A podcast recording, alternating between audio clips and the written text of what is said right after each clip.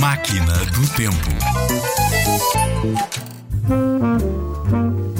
Em Portugal, o outono e a chegada do tempo frio são comemorados no dia 11 de novembro, dia de São Martinho. Neste dia, familiares e amigos costumavam reunir-se à volta de uma fogueira ao ar livre para comer castanhas, beber o vinho novo e a água-pé. A água-pé é o resultado da água lançada sobre o bagaço da uva, de onde se retirava o pouco do mosto que aí se mantinha.